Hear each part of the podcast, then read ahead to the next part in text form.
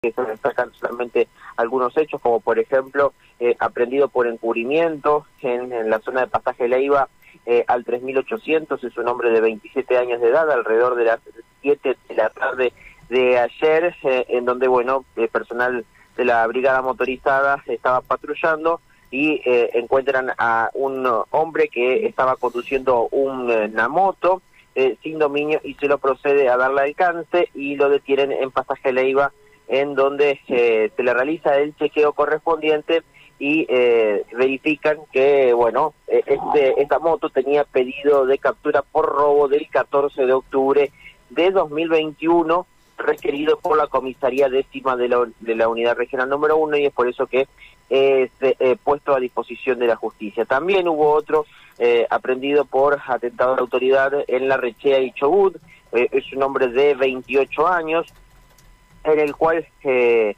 en este caso indican que estaba circulando por la calle alrededor de las 12 de la noche con una carretilla, ¿eh? Ah. poco frecuente, ¿eh? una carretilla a las 12 de la noche. Eh, bueno, efectivamente ve la policía eh, esta situación y detienen su, su marcha y efectivamente, bueno, flojo de papeles con la carretilla y lo detienen, lo aprenden y también la policía se lleva a la carretilla. ¿eh? Bueno, ¿qué va a ser? Son situaciones, ¿no?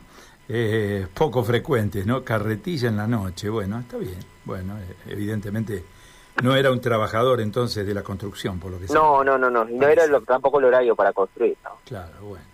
Bárbaro, Mauro. Gracias por el reporte. En cualquier momento estamos contigo nuevamente. ¿eh? Un abrazo, hasta luego. Chao, chao. Mauro González de la Unidad Móvil. ¿eh? Recién